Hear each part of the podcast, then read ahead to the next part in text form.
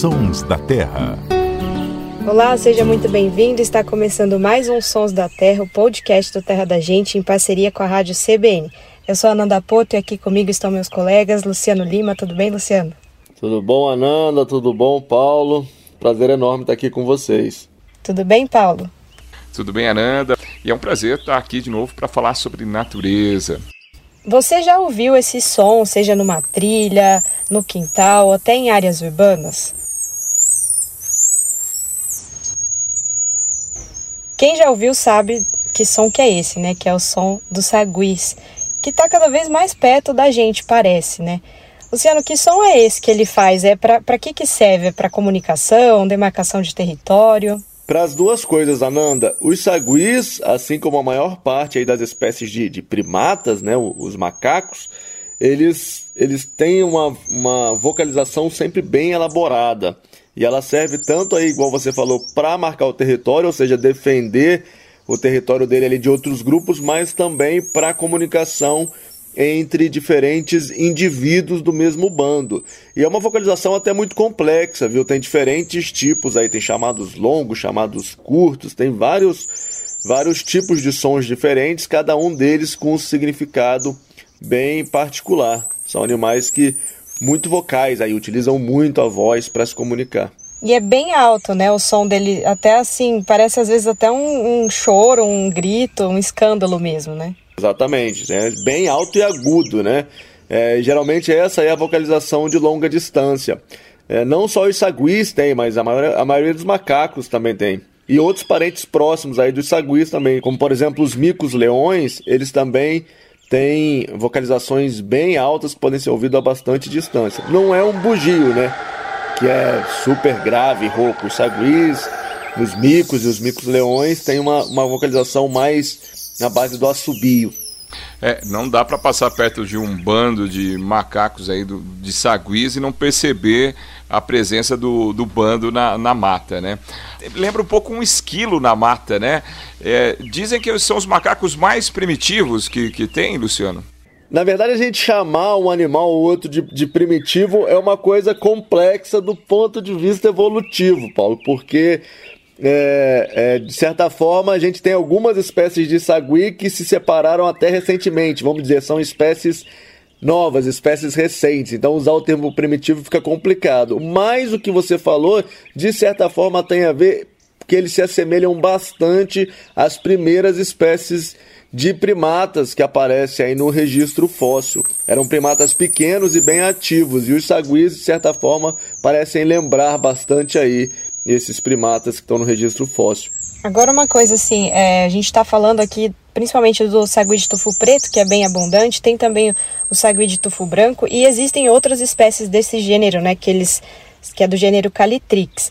Mas apesar da gente estar tá falando do som, que é agudo, característico, cada som deles é, se difere, né, Luciano? Não é a mesma vocalização, a mesma coisa como se fosse as aves. Cada ave tem um canto, então cada sagui tem uma vocalização. Isso, cada sagui tem a sua vocalização diferente. Embora algumas sejam até muito parecidas. É, esse gênero que você falou, que é o gênero Calitrix, todos eles têm umas vozes bem parecidas assim. Eles geralmente não ocorrem ou não ocorriam no mesmo lugar, né?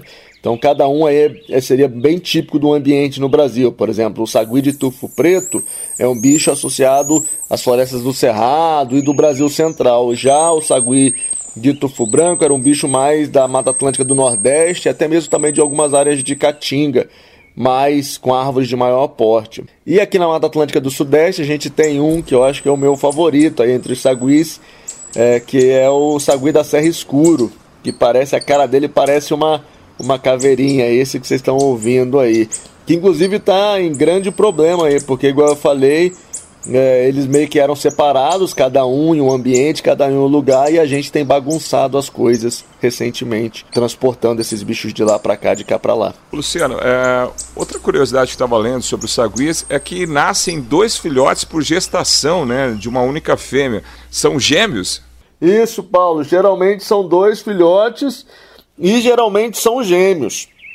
É, e outra coisa super interessante é que eles têm um cuidado bem compartilhado no grupo. O pai participa ativamente do cuidado dos filhotes e outros indivíduos do grupo. os saguis costumam ser aí sociedades bem avançadas aí do ponto de vista da cooperação. Eles se ajudam muito, muito mesmo. Isso é muito bonito, assim, aqui também tem um grupinho, uma família de saguis que vive praticamente no fundo aqui de casa, assim, eu já pude acompanhar de perto essa relação, esse, esse comportamento familiar e é muito impressionante que eles dividem as tarefas, eles colaboram com os outros e, e, é, e é, curioso, até a gente está falando dos sons, né, da vocalização dele, até os filhotes têm uma vocalização própria, assim, então você acaba observando, você acaba percebendo a comunicação entre eles, como eles lidam com as situações e é muito curioso, muito bonito. Agora, o sagui de tufo preto, né? Você estava falando dessa questão, e o de tufo branco também, né? Muitos acabam, por eles estarem em, em regiões mais amplas hoje, acabam citando que eles são invasores e tudo mais. Mas isso não é culpa da espécie, né? Isso é culpa do homem que levou a espécie para outras regionalidades? Exatamente, Ananda. Diferente por exemplo, do tucano toco e do lobo-guará, que são espécies típicas aí mais de regiões abertas do Brasil e que estão expandindo naturalmente essa distribuição, ou seja, eles por conta própria estão colonizando novos lugares. Os saguis, é, eles são animais que foram levados para lá e para cá pelo ser humano, que acaba adquirindo aí ilegalmente, diga-se de passagem, que não é permitido a venda desses animais do Brasil e nem deveria ser nunca. É, macaco não é pet, é muito complexo. Macacos são animais super, super complexos. É, é, um, é uma covardia você prender um animal desse é, para você só ter vontade de ter um bicho em casa, lugar de bicho silvestre, especialmente de macaco na natureza. E isso aconteceu muitas e muitas vezes, especialmente na década de 90, quando era mais fácil adquirir esses animais, década de 80 e 90 e os saguis começaram a se estabelecer em outros lugares que não eram ambiente natural. Mas além disso, tem um outro problema que quando eles encontram as espécies nativas da região, eles acabam também fazendo aí, formando híbridos. Acasalam e aí você acaba, a gente chama de erodindo geneticamente, acaba misturando aí as espécies e é um baita, baita problema para alguns que já estão ameaçados de extinção, como o sagui é, da Serra Escuro, que a gente falou aqui, que é um bicho típico aí da Serra do Mar é, e da Serra da Mantiqueira aqui na Mata Atlântica. Então o lugar de sagui é na natureza. Você tocou num assunto importante, que é essa frase que é bem impactante, mas é, ela precisa ser ressaltada, que macaco não é pet, né? Eu acho que qualquer animal silvestre não é pet. E aqui nesse caso específico, né, não sei porquê, mas assim, acho que porque os saguis são simpáticos, animais sociáveis, as pessoas sempre buscam, mesmo em parques, em áreas abertas ou até dentro da cidade, uma interação. E é importante ressaltar que a melhor interação que a gente pode ter é observar, contemplar, tirar foto, filmar, a interação sem contato. Não é, não é bom a gente tentar o contato, querer ofertar alimento para o bicho, inclusive porque isso é muito grave que pode causar problemas tanto para a espécie quanto para a gente. E às vezes a gente não imagina, mas a gente pode passar muito mais doença para eles até do que eles para a gente. É isso, Luciano?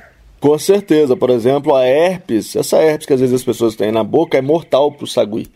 É, e para várias outras espécies de primata. E às vezes você tem grandes mortandades aí de saguis por conta que alguém é, mordeu ali uma banana e deixou o restinho de banana para o sagui comer. E além disso, tem uma troca de doença grande aí. Lembrando que quanto mais próximo o animal é aí, em termos de parentesco evolutivo da gente, maior a chance de uma troca de doenças, assim. Então é isso. Então vamos ficar no, no ramo da admiração, da observação. Inclusive a gente vai colocar lá então fotos do sagui de tufo preto, sagui de tufo branco, até o sagui da serra escuro que o Luciano comentou, lá no nosso Instagram. Se você quiser ouvir esse e outros episódios, é só acessar os agregadores de podcast ou acompanhar no nosso site. A gente tem música para encerrar, Paulo? Temos, e olha, tem tudo a ver com o que o Luciano e que você estava falando, né? Sobre essa relação entre os macacos e o homem, né?